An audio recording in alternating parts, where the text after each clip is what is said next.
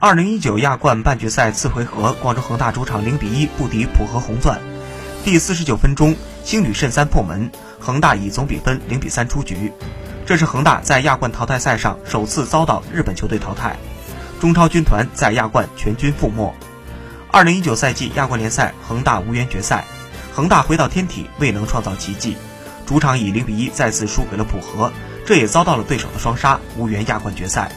此前，恒大在亚冠淘汰赛上面对着这联赛球队全部过关，从来没有遭到过淘汰。此番恒大遭到浦和淘汰，也是球队首次在亚冠淘汰赛面对着日本球队时出局。本赛季的亚冠，浦和在小组赛淘汰了国安，四分之一决赛淘汰了上港，半决赛又淘汰了恒大，淘汰三支中超球队，成为名副其实的中超克星。